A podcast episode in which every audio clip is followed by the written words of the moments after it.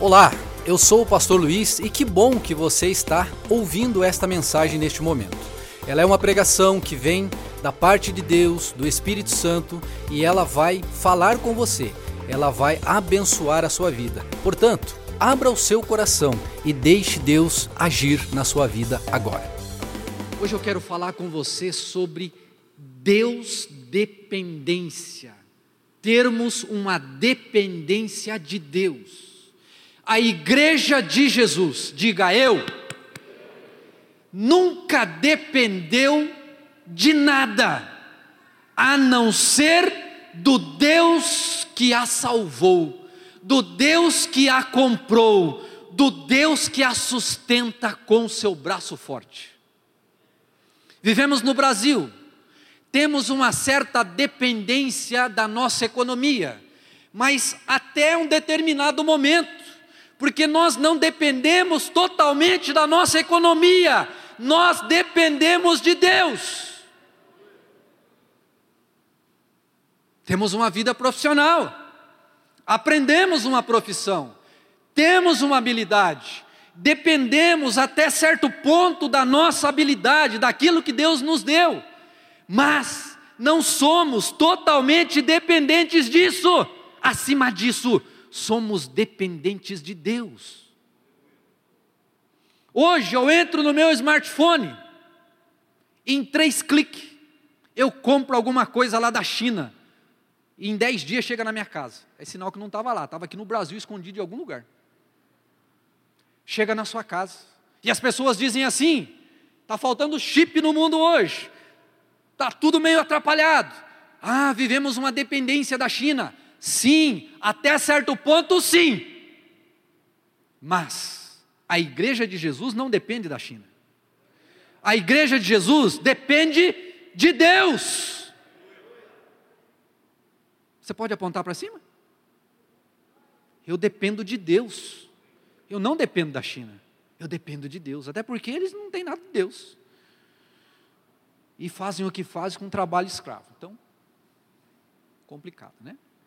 Então veja só, coloque isso no seu coração de uma vez por toda. Somos dependentes da medicina, somos dependentes de remédios, até certo ponto, porque chega num determinado momento, aquilo já não dá mais, porque é limitado, aquilo é criado por mãos humanas, e os humanos têm limites. Mas, a minha saúde, a minha vida é dependente de Deus. Porque aonde a medicina não pode ir, eu tenho um Deus que diz: vá adiante, porque eu sou o Todo-Poderoso. Então podemos até ficar assustados com o diagnóstico médico, seja lá o que for, podemos até ter algum problema com isso, mas é exatamente nesta hora que você precisa, no seu dia a dia, olhando no seu horizontal, você precisa vencer a dependência disso que os seus olhos enxergam, que as suas mãos pegam, que você toca, que você pensa, você tem que entender de uma vez por todas, e eu também, que até certo ponto eu dependo disso. Só que eu não sou igual a todos os demais. Eu tenho um Deus que me chamou para viver uma dependência celestial. E isso muda tudo, irmãos. A ponto de, eu quero entender com você o seguinte: nós vivemos dias tenebrosos, a gente sabe disso. E o diabo, ele é astuto, ele investe mas você não pode deixar que ele te derrote no campo da fé, no campo do pensamento, no campo da sua ação. E é lá que você tem que demonstrar que você não é dependente daquilo, mas que você é dependente de Deus.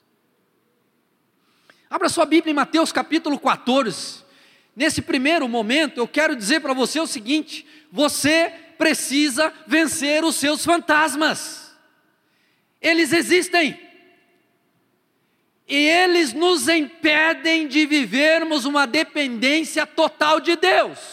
Mas eu quero ver, ver, ver ler nesse texto e ver com você que eu tenho um homem na Bíblia que ele foi chamado para fazer algo maravilhoso. E ele teve que vencer os seus fantasmas, e ele teve que fazer, ele teve que dar aquele passo, e aquele passo transformou a existência dele. Mateus capítulo 14, olha só que lindo. Esse texto é um dos meus também, assim, preferidos. Mateus 14, 22 diz assim: Em seguida, Jesus insistiu com seus discípulos que voltassem ao outro, que voltassem ao barco e atravessassem até o outro lado do mar.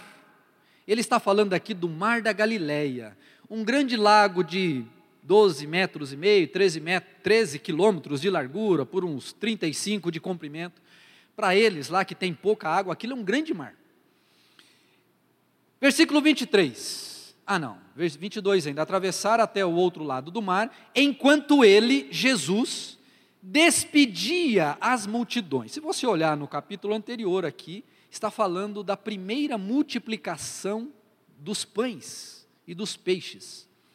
Versículo 23. Então Jesus tinha acabado de multiplicar os pães, os peixes, e tinha alimentado aquela multidão, tinha falado com eles, três dias falando com eles, né, aquela coisa toda, e aí Jesus deveria estar muito cansado. Aí ele fala para os discípulos: olha, entre no barco, vá para o outro lado, que devia ser uma base também, onde ele ficava, alguma coisa assim, e eu vou despedir a multidão, e a Bíblia diz que Jesus ficou por ali.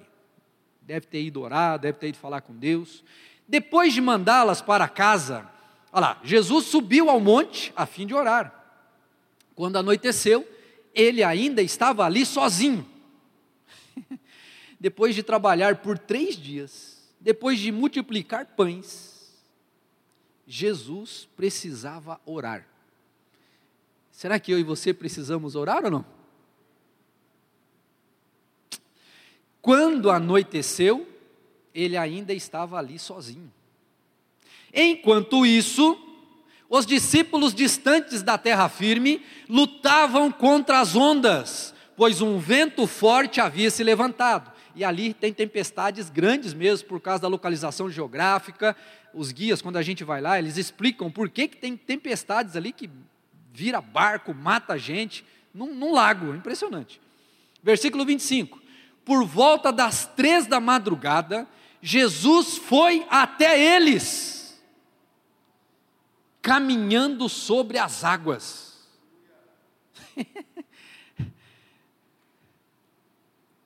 Você já tentou andar sobre as águas? Quando os discípulos ouviram, versículo 26, caminhando sobre as águas ficaram aterrorizados. É um fantasma, gritaram, cheios de medo. Imediatamente, porém, Jesus lhes disse: Não tenham medo, coragem, sou eu. Então Pedro gritou: Se é realmente o Senhor, ordene que eu vá caminhando sobre as águas até onde o Senhor está. Eu não sei de onde ele tirou essa ideia. Jesus estava lá no meio da tempestade, lá, vindo sobre as águas ali. E ele fala: Mas se é o Senhor, eu quero ir aí. Por que, que ele não falou? Se é o Senhor, então vem para cá rápido no barco, porque a gente está com medo. Mas ele fala: Eu quero ir até aí era para a gente aprender o que a gente tem que aprender hoje. Por isso que o Espírito Santo tocou na boca dele para que ele falasse isso. É um fantasma, gritaram eles. Imediatamente Jesus, versículo 27, não tenham medo, coragem, sou eu.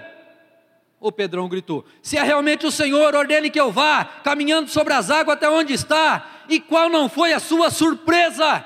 Jesus disse: Venha, respondeu Jesus. Então, algo que o Neil Armstrong, aquele camarada considerado, ou, o primeiro homem que pisou na Lua, e ele fez uma declaração: Este é um pequeno passo para o homem, mas um grande salto para a humanidade. Ficou registrado na história.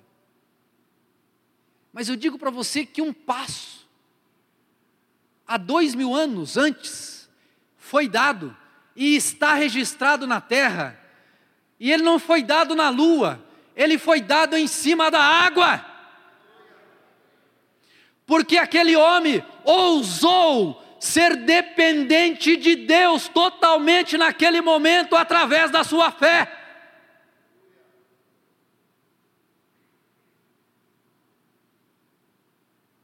E talvez eu pudesse também perguntar para Pedro, como é que foi? Talvez a gente chegue lá no céu um dia e pergunte se Pedro. Ele fala: Olha, aquele passo foi uma grande dificuldade para mim, não foi fácil. Mas depois que eu dei o passo, ali ficou marcado que todo aquele que tem fé verdadeiramente no Cristo Jesus poderá dar passos extraordinários por sobre as águas, por sobre as ondas, por cima de tudo que Ele quiser, no nome de Jesus Cristo, porque aquilo é natural para todo aquele que crê em Jesus Cristo como seu Senhor e Salvador. Foi extraordinário o Neil Armstrong pisar na Lua, ninguém mais pisou. Você já pisou na Lua? Eu acho que só na sombra da Lua, nem isso. Mas eu posso pisar sobre o sobrenatural, porque eu vivo nele, porque Jesus Cristo me levou para ele. Ah, meu Deus. Versículo 29. Venha, respondeu Jesus. Então Pedro desceu do barco e caminhou sobre as águas em direção a Jesus. E aqui deu o problema. Mas quando ele reparou no vento forte e nas ondas, ele ficou aterrorizado e começou a afundar e gritou: Senhor, salva-me! No mesmo instante, Jesus estendeu a mão e o segurou.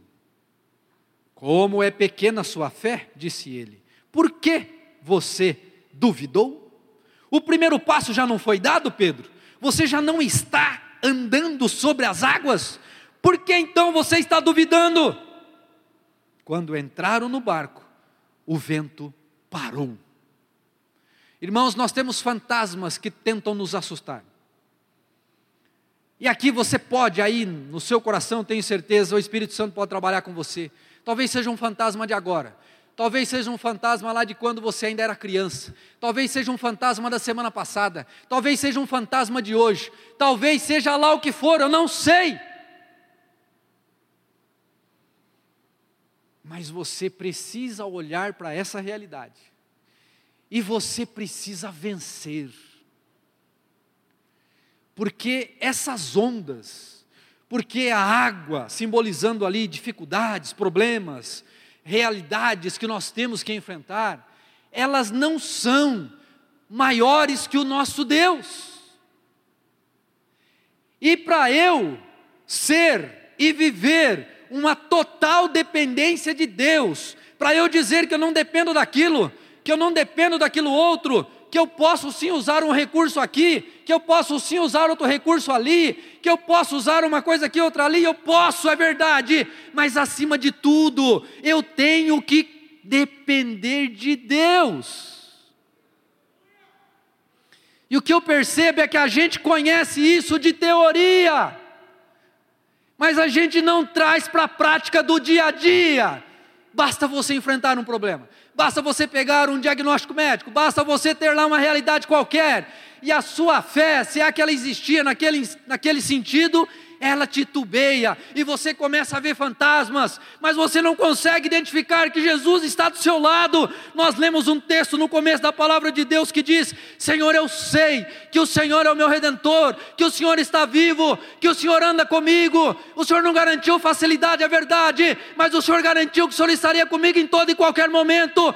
Como nós ouvimos domingo passado, o Senhor é o Deus das grandes coisas, o Senhor é o Deus da grandiosidade. O céu pisou na terra, por isso na terra eu posso dar um passo e pisar no céu. Oh, aleluia!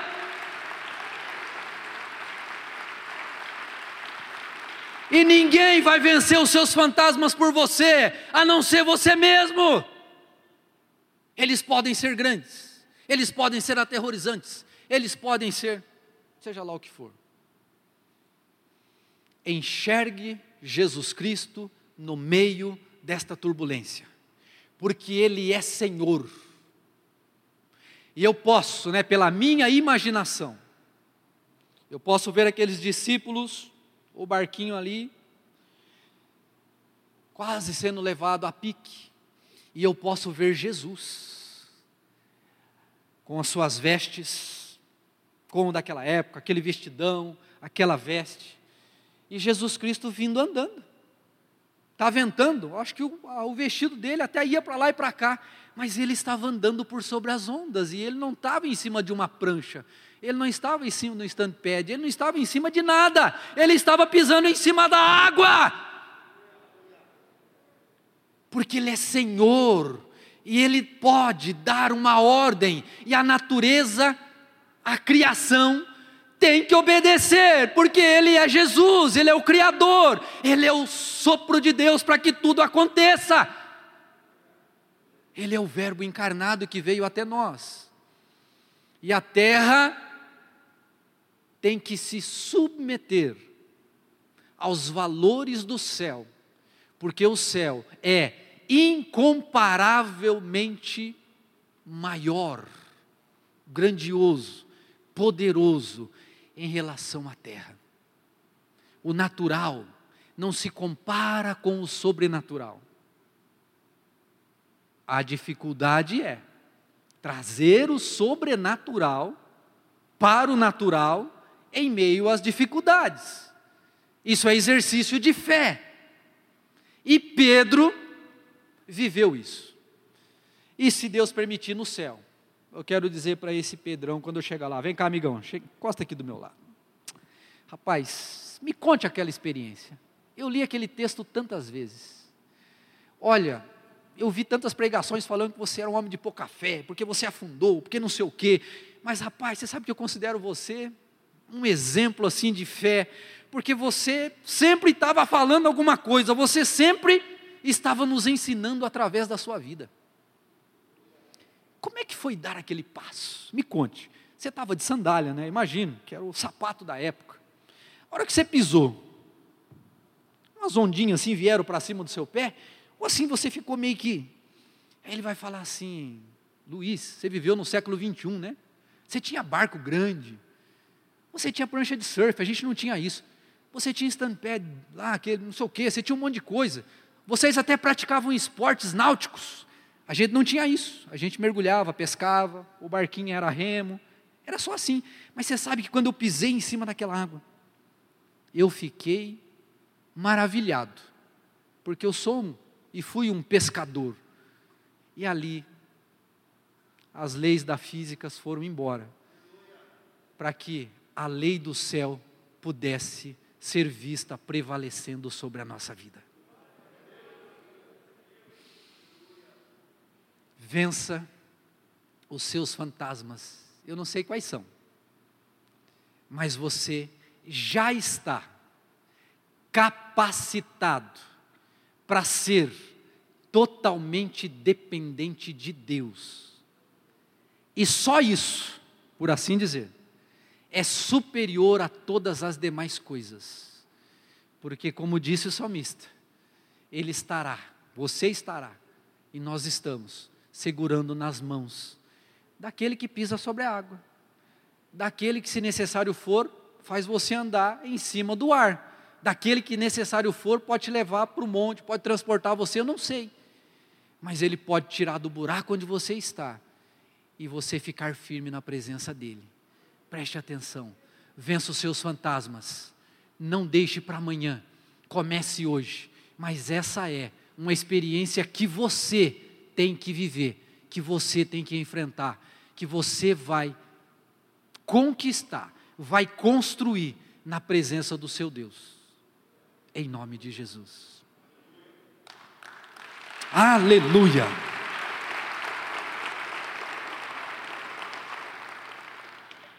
Deus tem grandes coisas para nós esse ano ainda. E o ano que vem. Nós estamos saindo de uma pandemia que nos assustou demais. E ali a gente viu, né, eu já vi tantos, até pastores falando, a gente percebeu o quanto a gente é medroso para algumas coisas, né? Eu ouvi ontem alguém falando aqui no púlpito que pediram para ela ir orar. Ela perguntou: é Covid? É, é Covid. Então, vou fazer uma oração e mandar pelo zap. É melhor. Ah, eu tentei, o pastor Leandro tentou, nós tentamos fazer muitas visitas em hospitais, mas a gente não podia entrar, eles barravam a gente, né? Mas a gente não estava com medo, assim, mais, mais ou menos, né? Tinha uns fantasminhas ali tentando, impedindo a gente também, mas a gente prevaleceu, glória a Deus. Você está vivo aqui? Você prevaleceu ao Covid? Oh, aleluia!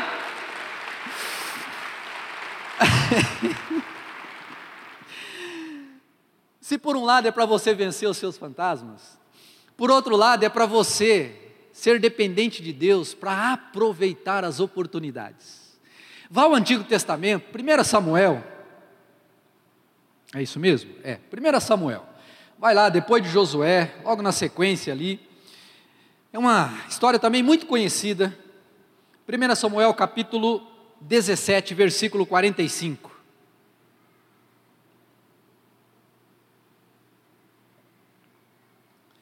Aproveite as oportunidades. Oportunidades não aproveitadas não voltam.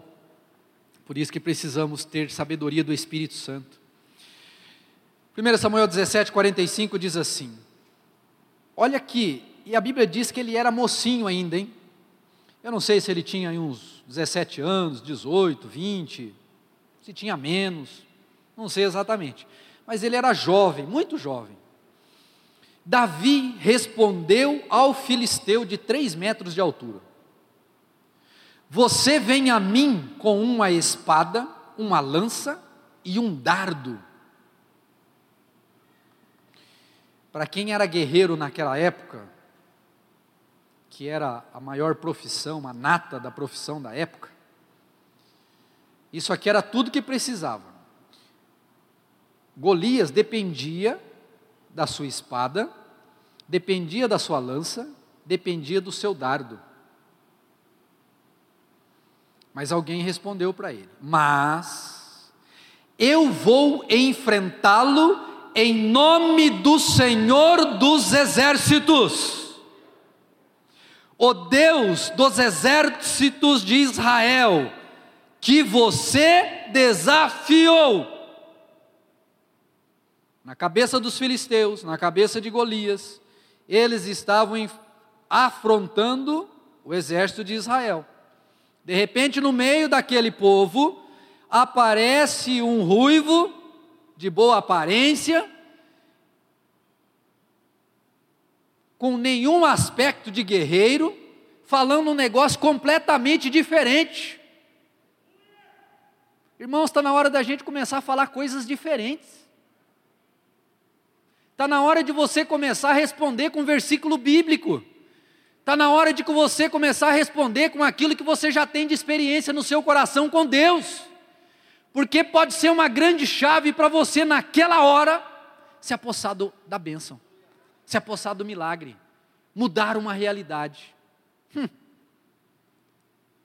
Versículo 46. Hoje, hoje, não é amanhã não, é hoje. O Senhor entregará você em minhas mãos, e eu o matarei. Mais do que isso, cortarei a sua cabeça. O menino decidido. Eu sei o que eu vou fazer. Eu vou te matar e eu vou cortar a sua cabeça. E vou fazer mais ainda. Então darei aos cadáveres de seus homens, ou darei os cadáveres de seus homens, as aves Veja, aqui ele já não está falando que era mais Golias, já está falando, nós vamos vencer o seu exército também. E esses cadáveres serão dados às aves, aos animais selvagens, e o mundo todo, inclusive lá no dia 24 de outubro de 2021, saberá que há Deus. E todos que estão aqui reunidos saberão que o Senhor salva o seu povo, mas não com espada e nem com lança, a batalha é do Senhor. Ele entregará vocês em nossas mãos. Diga assim: a batalha é do Senhor. A minha batalha é do Senhor. Oh, aleluia!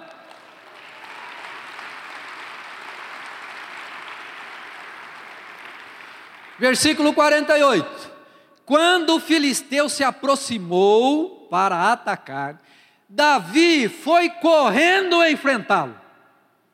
Enfiou a mão na bolsa, um bornazinho que ele andava com ele, pegou uma pedra e atirou com a sua funda, um estilinguinho diferente do que a gente conhece hoje. Era um algo assim preparado que você, você já viu na internet esse, esse sisteminha, né? Pegou uma pedra e atirou com sua funda. A pedra acertou o filisteu na testa. Ficou encravada ali e Golias caiu com o rosto em terra. Até tremeu quando ele caiu, porque o bicho era grande. Assim, Davi venceu o filisteu e o matou apenas com uma funda e uma pedra, pois não tinha espada, mas tinha algo superior que eu e você precisamos ter ele tinha Deus agindo com ele nas batalhas. E ele confiava no seu Deus agindo com ele nas batalhas. Oh, glória a Deus! Assim, Davi venceu o filisteu. Versículo 51. Em seguida, correu até o filisteu, puxou da bainha a espada dele, do filisteu, e a usou para matá-lo e cortar-lhe a cabeça. E a Bíblia diz que ele levou a cabeça como troféu e também os as espadas, o escudo e tudo que o Golias tinha, levou para deixar guardado, para ele olhar para aquilo e ver que, que a batalha é do Senhor. Irmãos, diariamente, os fantasmas que você precisa vencer podem ser derrotados. E você não pode perder a oportunidade, porque de cada batalha que você guerrear com o Deus, dependente de Deus, não vá na força do seu braço, não vá na força da sua mente, vá na unção do Senhor, vá debaixo das promessas de Deus, e guerreie porque a batalha será ganha, e você prevalecerá, e você também poderá guardar os despojos das suas batalhas. Talvez você carregue até no seu corpo as marcas da batalha, mas você vai olhar e vai falar assim: aqui eu posso contar um milagre, aqui eu posso contar uma bênção, aqui eu posso contar uma experiência, aqui eu posso contar como foi, ali também como foi, aqui também como eu venci, porque Deus estava comigo e eu aproveitei a oportunidade para glorificar o nome de Deus através da minha vida, sendo corajoso, assim como Davi foi.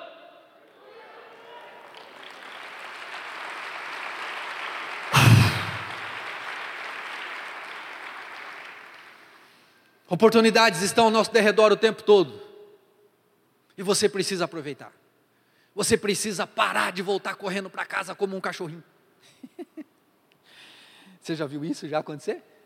Eu já vi já. Eu não sei se você já foi assim cruel igual eu já fui algumas vezes. Sabe um monte de cachorro tentando te pegar assim na rua e vem um pequenininho latindo para o seu lado, desse tamanhozinho assim. Você, você deu um chute nesse bichinho, joga ele 50 metros lá longe.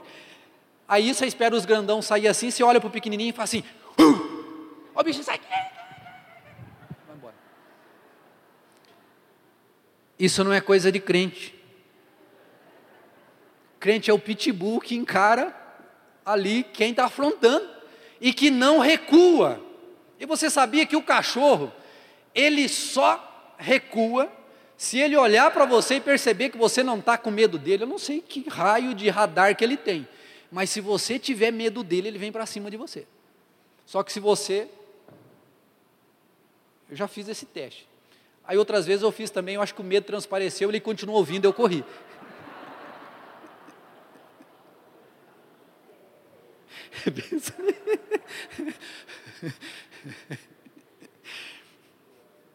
Um dia desse eu encontrei um, um abençoado com o cachorro dele por aí. Eu estava correndo e vi o cachorrinho.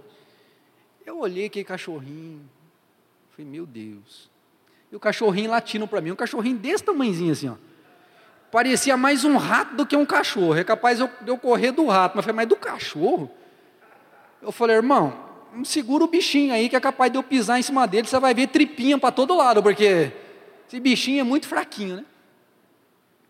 Davi, ele olhou para aquele gigante, ele não viu ele tão grande daquele jeito. Mas Davi olhou para o Deus que estava na vida dele. Davi se lembrou da experiência do urso, Davi se lembrou da experiência do leão, e Davi também se lembrou de que ele era alguém já, apesar de ser muito novo, mas alguém que tinha experiências com Deus. Irmão, irmã, está na hora de você ter as suas experiências com Deus para contar. Ontem eu estava ouvindo aqui os pastores falando, né? E o pastor falou um negócio ali que é verdade, que eu fiquei pensando, eu falei, meu Deus, como a gente esquece disso. E ele falava ali que nós temos sobre nós um mandamento e uma ordem do Senhor, que a gente deve sair por aí curando os enfermos. Deus não mandou a gente orar, Deus mandou a gente curar os enfermos. Deus mandou a gente falar que o Deus poderoso está na terra e que Ele ama as pessoas. Deus mandou a gente manifestar uma dependência total do Deus vivo em toda e qualquer circunstância, e isso é urgente para o seu bem e para o bem daquelas pessoas que estão ao redor de você. Não perca a oportunidade de manifestar o poder de Deus. E olha, eu seria mentiroso se eu dissesse que você não enfrenta fantasmas, porque eu tenho os meus também. Tem os Golias que estão por aí, cada um na sua realidade, cada um no seu desafio natural. Jesus falou sobre isso. Jesus falou dessa guerra entre o céu e a terra. Mas nós vemos pela palavra de Deus que o céu já pisou na terra. Jesus Cristo já andou sobre a terra. E não foi um passo só, como foi feito na lua, mas foram muitos passos, a ponto de um dia ele ser pregado no alto de uma cruz, permitir-se morrer, ser colocado num sepulcro, ter o seu físico realmente morto. Jesus realmente morreu. Mas ao terceiro dia, ele ressuscitou. Porque Deus tem poder no céu, na terra, embaixo da terra, na natureza, em qualquer lugar.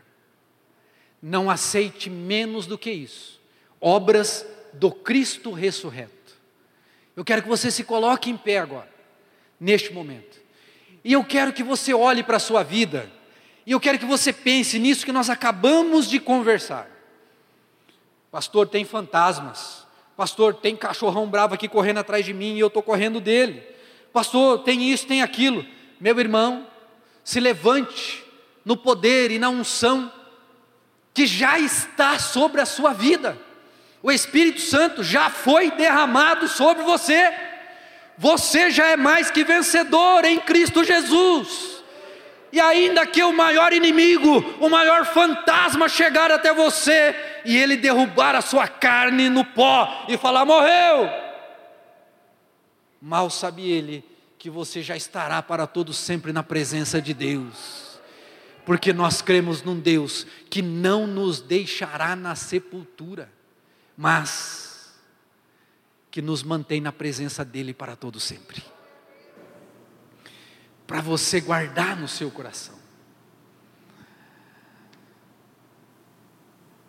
Segundo Crônicas, capítulo 32, versículo 7. Preste atenção. O rei Zedequias, rei Ezequias, não Zedequias. Zedequias foi atrapalhado. Ezequias foi o que fez certo. O Ezequias foi aquele que é, recebeu o diagnóstico que ele ia morrer. E o profeta Isaías orou por ele e Deus falou: Vou dar mais 15 anos para ele. E deu. Esse homem estava com um exército infindável para atacar Jerusalém. E ele foi a Deus, ele era um homem que buscava a presença de Deus. Ele disse assim, em 2 Crônicas, capítulo 7, capítulo 32, versículo 7: Sejam fortes e corajosos. O Espírito de Deus te fala nesta manhã. Seja forte e corajoso. Não tenha medo, nem desanime por causa do rei da Assíria, Senaqueribe, e de seu exército poderoso. Por quê? Pois um poder muito maior está do nosso lado. Ele tem um grande exército, mas são apenas homens, com lanças, espadas e outras coisas mais. Nós, porém, temos o Senhor, aleluia, nosso Deus, para nos ajudar e lutar as nossas batalhas. Oh, glória a Deus! E diz a palavra do Senhor que um anjo do Senhor foi enviado. Um anjo, um, um, faz assim, um, um. 185 mil soldados foram mortos por um anjo. E a vitória foi conquistada por Ezequias. Que bom que você chegou até aqui. Eu acredito que Deus tenha falado ao seu coração. E para você conhecer mais da nossa igreja, nos siga nas redes sociais. Nós estamos no YouTube, estamos no Facebook, no Instagram e também aqui no podcast. Que Deus abençoe a sua vida e até a próxima mensagem.